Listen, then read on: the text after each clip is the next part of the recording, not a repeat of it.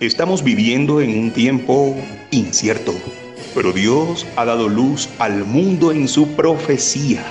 Prepárate para escuchar el programa Historias Proféticas del Mundo con Álvaro de la Cruz.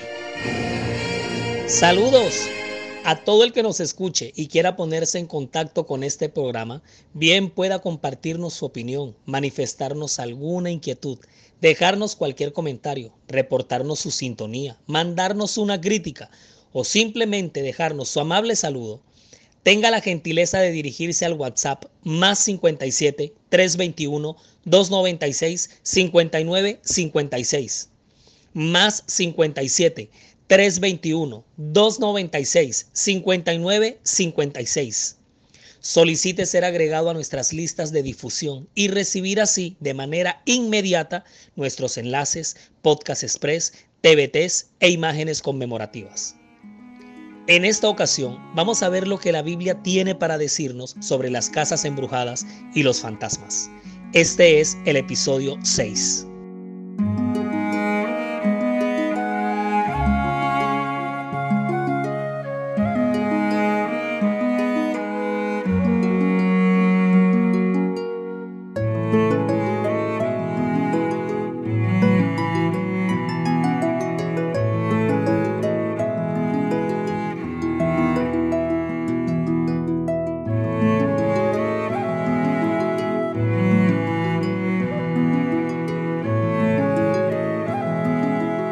En el episodio anterior nos sumergimos en las antiguas civilizaciones, en los albores de la humanidad, cuando el hombre empieza a organizarse y empieza a formar una cosa que se llama civilización, vida civilizada. Después del diluvio, a partir de los tres hijos de Noé, empezaron a formarse los clanes familiares, las tribus, las hordas, las ciudades-estado. Luego se dieron las grandes civilizaciones que se desarrollaron en la vasta Mesopotamia, Egipto, los griegos. Bueno, y cada uno de ellos empezó a concebir la muerte.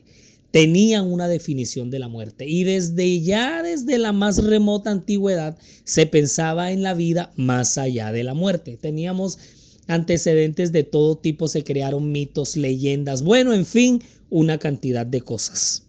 Pero para el episodio de hoy, ya que hemos explicado todo esto, que los muertos nada saben, que están en un estado de inconsciencia, que no hay vida más allá de la muerte, que esto lo concebían los antiguos de esta forma, ¿qué explicación le damos a los fenómenos paranormales? Esos fenómenos que no son normales, que no son de esta naturaleza. Las casas embrujadas, los fantasmas, las almas que entre comillas no descansan en paz, como dice la creencia popular, qué función tiene la carta astral, qué, qué, eh, qué podemos decir de la hechicería, las invocaciones con el más allá, las comunicaciones con los muertos. Bueno, en fin, una cantidad de cosas que hacen parte de todo esto a lo que nosotros le llamamos fenómenos paranormales porque no son de esta naturaleza, o sea, no son normales, no hacen parte de la vida de los, de, no hacen parte del plano de los vivos, de esta vida terrenal que se toca con otras dimensiones, con otros niveles, con otros estados. Bueno, en fin, recordemos que el espiritismo, que tiene todas estas caras y tiene todos estos frentes, es la corriente que promueve que el ser humano al morir continúa su experiencia de vida en otro plano no terrenal. Vea, y en esa bolsa mete una cantidad de cosas que cómo sigue viviendo, ya sea que porque reencarne, me imagino que ustedes han escuchado hablar de la reencarnación, ya sea porque sus almas se transmuten, porque se trasladan de un cuerpo a otro, que, que se desdoblan y todo eso, ya sea que se vayan para el cielo, para el paraíso, para una vida mejor que esta que estamos aquí, en esta en la que estamos, ya sea que vaya para el purgatorio, etcétera. Eso lo vimos al final del episodio pasado, ¿listo? Y ahí, ahí cerrábamos con ese concepto del espiritismo. Esa corriente que promueve toda esta cantidad de cosas que luego de pasar por esta vida terrenal nos vamos a otro plano, a otra dimensión, eso es lo que conocemos como espiritismo. Que al morir no morimos, sino que seguimos vivos en otro estado de cosas. Ahora, ¿dónde se originó el espiritismo? ¿Dónde? En toda la historia del gran conflicto. Oiga bien, el espiritismo, oiga, qué cosas, ¿no? Pero pasaron así. Se originó en el mismo huerto del Edén. ¿Que cómo? Sí, señores. En plena perfección. En el huerto del Edén se anidó, se originó, brotó el espiritismo. Vea ustedes cómo es esto. ¿Ustedes se acuerdan de la prueba que Dios le colocó a Adán y a Eva? ¿Sí se acuerdan? ¿Se acuerdan que Él les dijo que de todos los árboles del huerto del Edén podían comer? Del huerto del Edén hablamos un poquito en el episodio pasado, así que si quieren echen para atrás el cassette y lo repasan un tantico. El árbol de la vida que Dios había puesto en el centro del Edén, del huerto del Edén, estaba a unos escasos metros también en el set del centro de otro árbol, de otro árbol que era el árbol del conocimiento de la ciencia del bien y del mal. Eran dos árboles y estaban cerca el uno, estaban cerca el uno del otro. Ahora, del árbol de la vida, Adán y Eva no solo podían comer, tenían que comer. Porque el fruto de este árbol era una cosa impresionante el suplemento archi, super, ultra, mega vitamínico, proteínico, mejor dicho. Por eso es que después del pecado el ser humano fue tan longevo, porque los, los, los efectos de, de, del hecho de que Adán y Eva hayan comido porque alcanzaron a comer, eso se prolongó mucho en, las generaciones que vinieron después de ellos, en las generaciones posteriores, y por eso esa gente vivió tanto. O sea, el efecto potente del árbol de la vida era una cosa impresionante. Ahora, para que no siguieran viviendo en condición de pecaminosidad, el árbol quedó vetado, quedó prohibido después de eso. Pero de ese árbol no debían comer. Ese árbol debían comer, perdón, tenían que comer para prolongar su inmortalidad. Pero del árbol del conocimiento de la ciencia del bien y del mal, Dios los probó para que no comieran de él. Ahora, si tú te vas a Génesis 3, versículos 1 al 5, aquí se describe una escena que ojalá pudiéramos devolver el tiempo e impedir que eso pasara. Pero la serpiente era astuta. Ojo con ese término, astucia. Mira cómo se presenta más que todos los animales del campo que Jehová Dios había hecho. Estoy en Génesis 3, 1 al 5. La cual dijo a la mujer, hola, una serpiente hablando, ¿cómo así? Fenómenos paranormales. Eso no es normal. Aquí hay una posesión. Ahora, cuando la serpiente habla, el animal habla, el mal a través de este animal le dice a la mujer, con que Dios os ha dicho que no comáis de todo árbol del huerto? Mira cómo se presenta y mira cómo habla. Esta pregunta está hecha de mucha duda. Sí, tiene un venenito, bueno, serpiente al fin, ¿no? Con que Dios, y además dice que no coman de todo árbol del huerto. Ahora ustedes saben que Dios no había prohibido eso, Dios solamente se reservó un árbol, no era todo. Y la mujer así de chévere, así como cuando usted habla con una serpiente, así Eva le respondió a la serpiente le respondió a ese animal, pero, pero ¿y esto qué fue aquí? ¿Y esto qué fue? ¿Desde cuando los seres humanos hablando con animales? Pero si ya les habían dado nombre a todos los animales y Adán se dio cuenta que los animales no hablaban. Le respondió y le dice, del fruto de los árboles del huerto podemos comer, pero del fruto del árbol que está en medio del huerto, dijo Dios, no comeréis de él. Miren, este fue un diálogo que nunca debió hacerse así como las cosas del espiritismo, nunca deben tocarse. Lo que está quieto, se deja quieto. Este, esta conversación nunca se debió dar. Así como usted y yo no podemos entablar conversaciones y diálogos con las tentaciones porque vamos a terminar perdiendo. Hay que huir de ellas. Y esto era lo que tenían que hacer ellos en ese momento. Pero la mujer aquí es un poco bochincherita porque le agrega algo que Dios no dijo. Dijo, no comeréis de él ni le tocaréis. Oigan, ¿cuándo Dios dijo eso? ¿Y qué fue? Aquí se le fue un poquito la lengua a Eva no comeréis de él ni le tocaréis para que no muráis. Entonces la serpiente dijo a la mujer, siguió hablándole. ¿Qué le dijo? No moriréis. ¿Estás oyendo? No moriréis. Una contradicción garrafal. Mira el espiritismo donde entró. ¿En qué se basa el espiritismo? En que el hombre no muere. ¿Qué dijo Dios? El día que comieres de este árbol morirás. ¿Qué dijo el mal? No moriréis. ¿Y saben? Ese es el espiritismo. ¿Dónde empezó? En el pleno huerto del Edén. Sino que sabe Dios que el día que comáis de él, serán abiertos vuestros ojos. Escuchen bien la filosofía del espiritismo, cómo engatusa, cómo tienta y cómo hipnotiza. Sino que serán abiertos vuestros ojos y seréis como Dios, sabiendo. ¿Estás oyendo?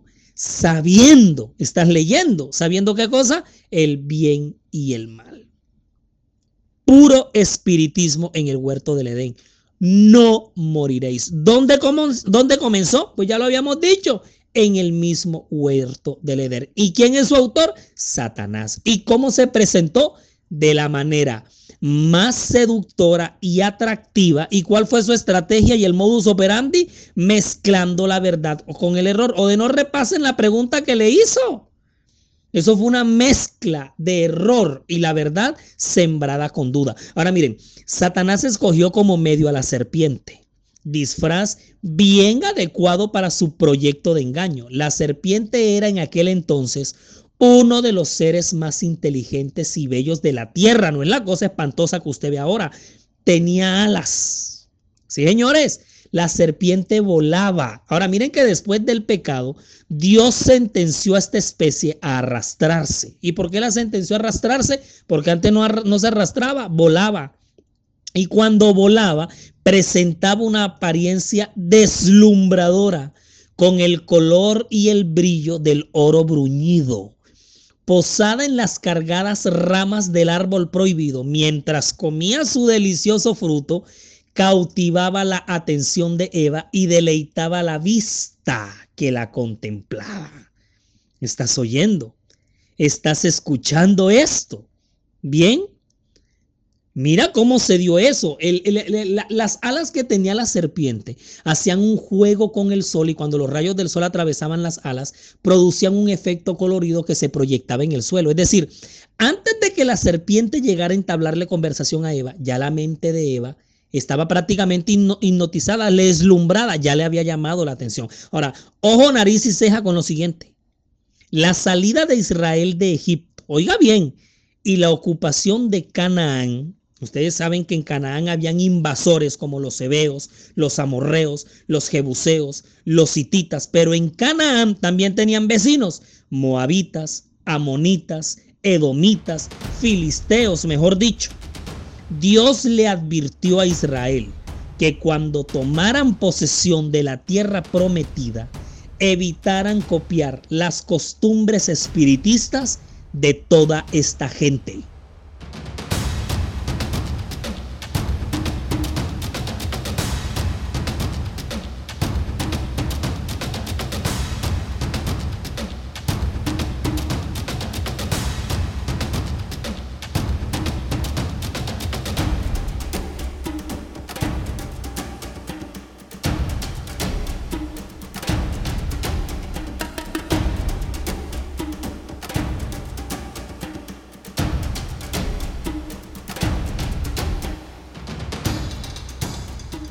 Todo nuestro contenido está disponible para descargar desde nuestras cuentas, canales y perfiles, desde las redes sociales, sitio web y plataformas. Usted nos encuentra en todos, toditos lados como la historia profética del mundo, en Spotify, en Google Podcast, en Facebook, en Instagram.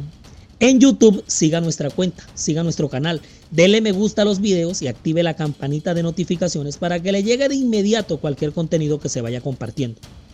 Nuestra página oficial en internet es www.lahistoriaprofeticadelmundo.com. www.lahistoriaprofeticadelmundo.com. Es diseñada y administrada por Sama, agencia de marketing digital de la cual el poderoso Edinson Galván es el gerente. Cuando entres a la tierra que Jehová tu Dios te da, no aprenderás a hacer según las abominaciones de aquellas naciones no sea hallado en ti quien haga pasar a su hijo o a su hija por el fuego, ni quien practique, escuchen bien, adivinación, ni qué cosa, ni agorero, ni qué más, ni sortílego, ni qué otra cosa, ni hechicero. Ajá, ¿y qué otra cosa? Ni encantador, ni adivino, ni mago, ni quien consulte a los muertos. ¿Y por qué razón? Porque es abominación para con Jehová cualquiera que hace estas cosas. Y por estas abominaciones, Jehová tu Dios echa estas naciones de delante de ti. Oigan, ¿saben dónde está esa tremenda y categórica advertencia?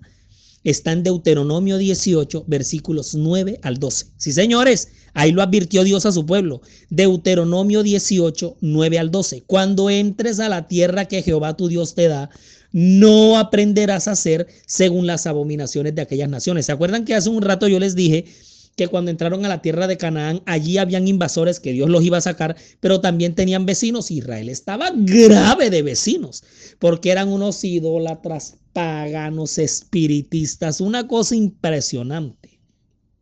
Ahora, cuando leemos esta advertencia que está en Deuteronomio capítulo 18, versículos 9 al 12, escuche, Dios no aprueba, no, NO, no aprueba. Por consiguiente, rechaza. Y este versículo a la letra dice que abomina cualquier tipo de práctica espiritista oculta. ¿Estás oyendo bien? Si en estos momentos este podcast le está llegando a alguien que hasta el día de hoy ha practicado todas estas cosas, adivinación, agüeros, suertes, hechizos, brujería, magia, necromancia, consultar a los muertos, todas estas cosas, este mensaje ha llegado al día de hoy a ti para que tú conozcas las advertencias de Dios, sabes lo que Él no aprueba, lo que abomina, lo que rechaza, y para que tú hoy, en el nombre de Jesús, cortes con todas estas prácticas de una vez y para siempre. Mira lo que dice aquí, no sea hallado en ti quien haga pasar a su hijo o a su hija por el fuego. Estamos hablando de sacrificios humanos.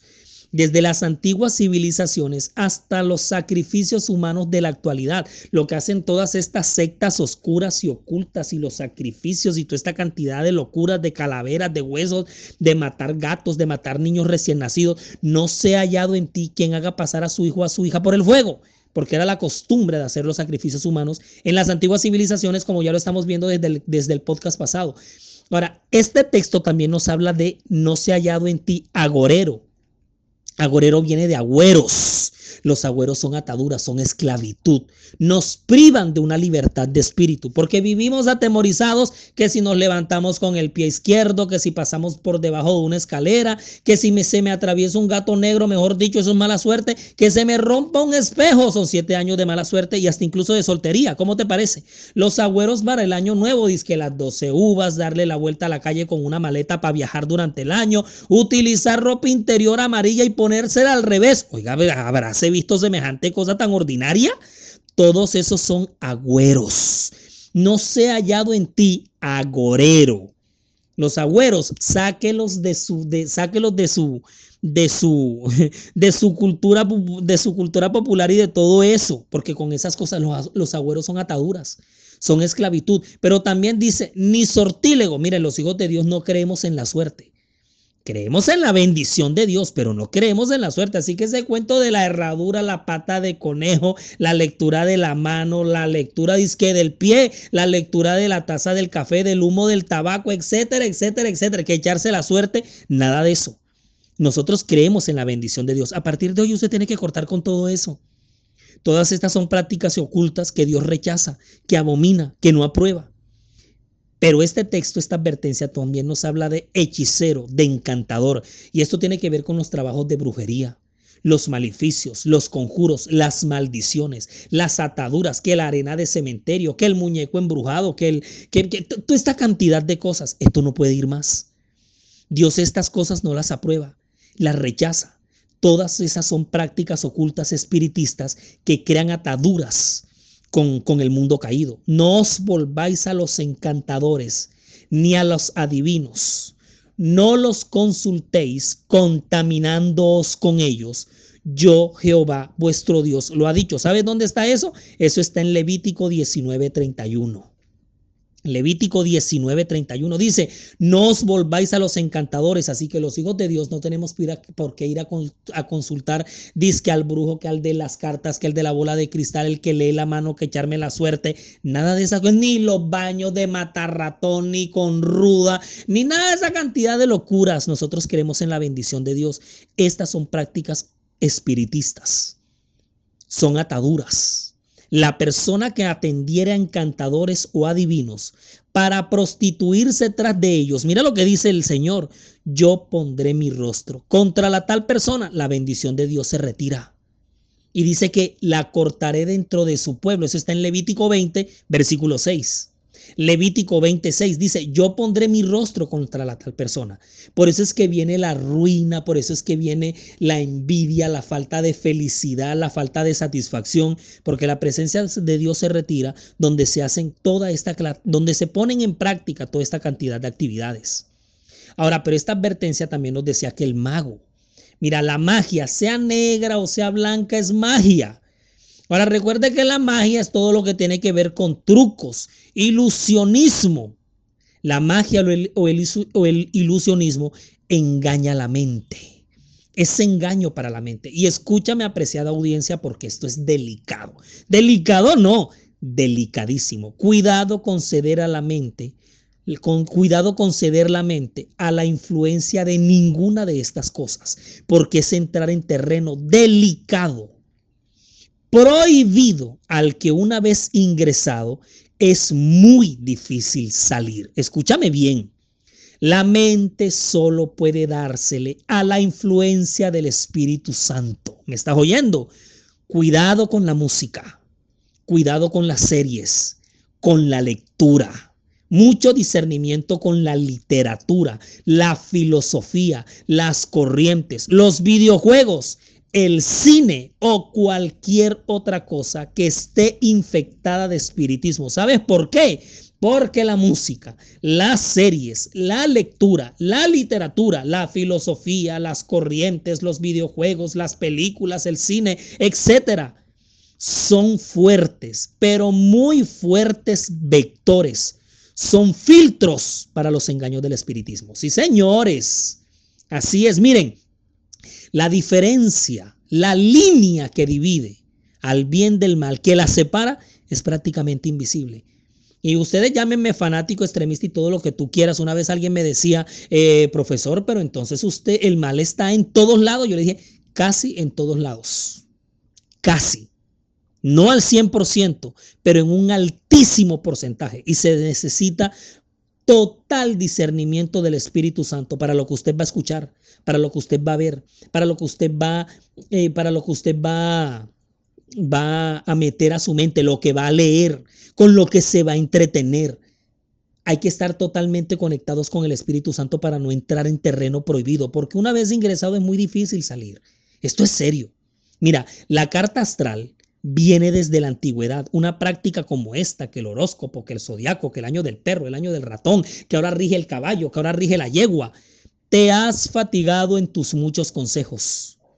Comparezcan ahora y te defiendan los contempladores de los cielos, los que observan las estrellas, los que cuentan los meses para pronosticar lo que vendrá sobre ti. He aquí que serán como tamo, fuego los consumirá no salvarán sus vidas del poder de la llama, no quedará brasa para calentarse, ni lumbre a la cual se sienten. ¿Saben dónde está eso? Eso está en Isaías, capítulo 47, versículos 13 y 14. ¿Estás escuchando bien? Comparezcan ahora y te defiendan los contempladores de los cielos, los que observan las estrellas, los que cuentan los meses para pronosticar lo que vendrá sobre ti. La necromancia es la comunicación con los muertos. Y el hombre o la mujer que evocar espíritus de muertos o se entregare a la adivinación ha de morir. Serán apedreados, será su sangre sobre ellos. Eso está en Levítico 20, 27. Bueno, esto hace parte de una ley mosaica que en la antigüedad se ponía en práctica, ¿cierto? La ley, la ley ceremonial, la ley ritual, la ley mosaica. Porque si esto estuviera vigente hoy, usted se imagina la cantidad de brujos que tendríamos y de brujas que tendríamos que apedrear en la calle donde usted y yo vivimos. El hombre o la mujer que evocar espíritus de muertos o se entregara a la adivinación ha de morir. Serán apedreados. Su sangre será sobre ellos. Eso está en Levítico 20:27. Nada de estas cosas que consultar la carta astral, que el horóscopo, que el signo zodiacal, que estar invocando a los muertos. Pues los muertos nada saben. Si entramos en este terreno o entramos en estas prácticas, estamos haciendo conexión con el mundo caído. Y apreciada audiencia, lo que está quieto se deja quieto.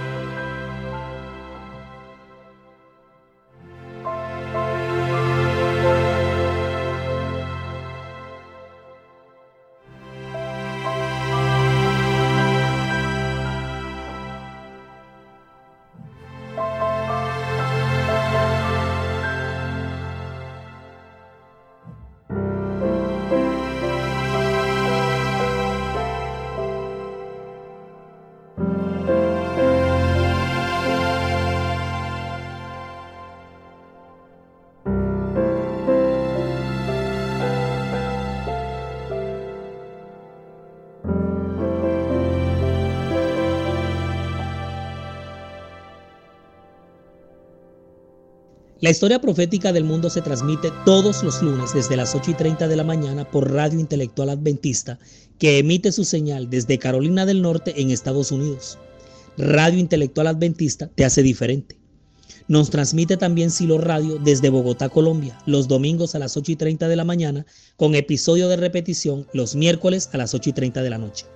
Y ahora, transmitiendo para la región de las tres fronteras, Perú, Brasil y Colombia, Radio Hope Amazonas, estación del sistema AWR, Radio Mundial Adventista.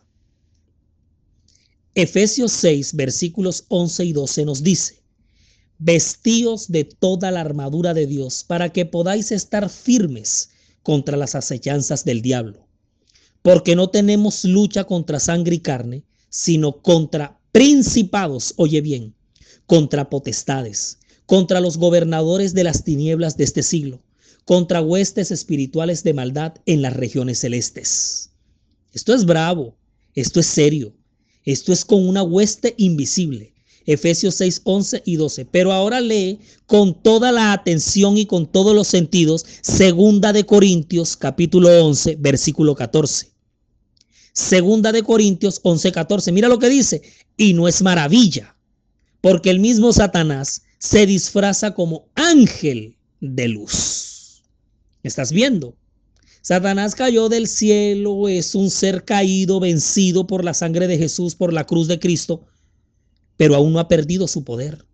No se le ha quitado su poder. Ahora, con base en este versículo y, no, y con la línea remática que hemos llevado aquí, yo pregunto, querido audiencia, ¿qué origen tienen todas estas manifestaciones? Son fuerzas del mal.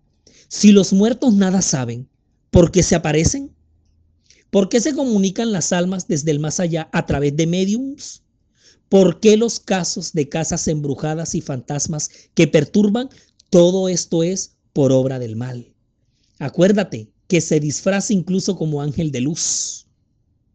Aunque en este episodio, escuche bien, aunque en este episodio vino que el origen del espiritismo se halla en el huerto del Edén, el trasfondo de esta lucha entre las fuerzas del mal y el bien se remonta mucho antes. Y es lo que vamos a ver en el próximo episodio, el que nos vamos a trasladar hacia los atrios celestiales, mucho antes de que fuera creado este mundo y se produjera el origen del mal. Resumimos y nos fuimos.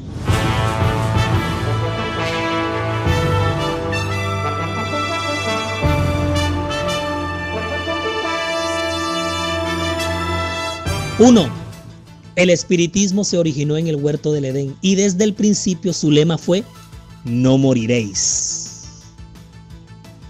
Dos, el pueblo de Dios siempre ha estado rodeado de un contexto espiritista del cual debe cuidarse muy bien y sobre todo no imitar. 3.